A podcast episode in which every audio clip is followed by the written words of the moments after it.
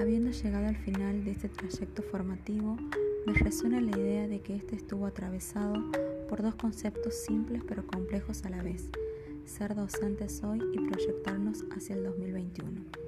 La conjunción entre el presente y el futuro invita a repensar nuestras prácticas educativas, a desandar el camino recorrido con el objetivo de dejarnos impregnar de la realidad latente y dar respuesta a las necesidades que emergen en este contexto fluctuante. Orientar la educación y la enseñanza a atender los sectores más vulnerables y olvidados de nuestra sociedad formar a nuestros estudiantes desde una didáctica crítica orientada a la alfabetización digital y a la autonomía del pensamiento.